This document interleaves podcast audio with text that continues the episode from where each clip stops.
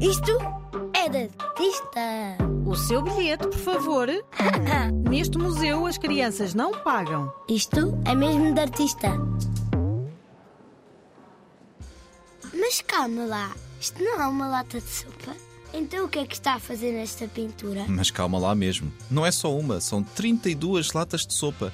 Todas iguais, todas diferentes. Não estou a perceber. Então quer dizer que a arte e a pintura estão em todo o lado? Sim, a arte está em todo o lado. Pelo menos era o que o Andy Warhol pensava. Este artista norte-americano revolucionou a arte do século XX. Chamou para a pintura e para os museus as regras da publicidade e celebrou a cultura popular. Esta arte pop de Andy Warhol está fortemente ligada a uma época de grande consumo, na qual, aliás, ainda vivemos.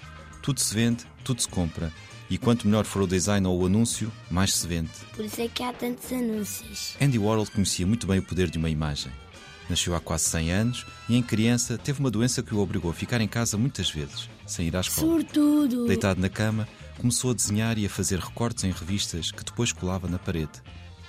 Aí terá aprendido a força que uma imagem pode ter e tudo o que associamos a ela, quer seja uma pintura, uma fotografia ou um arranjo gráfico. Além disso, Andy Warhol viveu uma época de desenvolvimento económico e tecnológico, nos anos 50, 60 e 70 do século passado.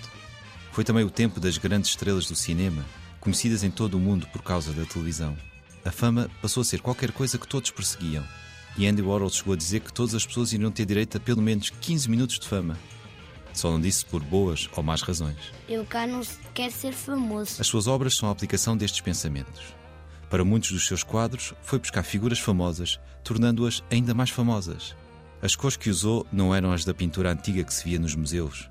Ele preferia as cores fortes e aguerridas, como se usavam na publicidade. Eu gosto. Só preferia que não fosse sopa. Não gosto de sopa. Além disso, em vez de fazer apenas uma pintura, Andy Warhol fazia várias iguais ou muito parecidas, desvalorizando completamente a ideia de uma pintura ser única e irrepetível. As atrizes Marilyn Monroe ou Brigitte Bardot, os músicos Elvis Presley ou Michael Jackson e até o futebolista Pelé foram algumas das personalidades retratadas pelo artista. Então fazia-se sopa e retratos de pessoas. E porquê as latas de sopa Campbell? É uma boa pergunta. À sua maneira, elas também eram muito famosas e conhecidas por todos os americanos daquele tempo. O próprio Andy Warhol confessou que durante 20 anos não comeu outra coisa. Só sopa e sopa todos os dias ao almoço. E tu, gostas de sopa? Bleh. Ao colocar as sopas da marca Campbell numa pintura, Andy Warhol estava a dizer que ele, artista, pintor, conseguia transformar o que quisesse em arte, como se tivesse um toque mágico. As 32 cópias da mesma lata, mas de vários sabores, mostravam ainda como tudo, mesmo parecendo igual, é sempre único e diferente. Este museu encerra dentro de instantes. Pede aos teus pais ou avós ou professores para te mostrarem as latas Campbell de Andy Warhol. Isto é de artista pop.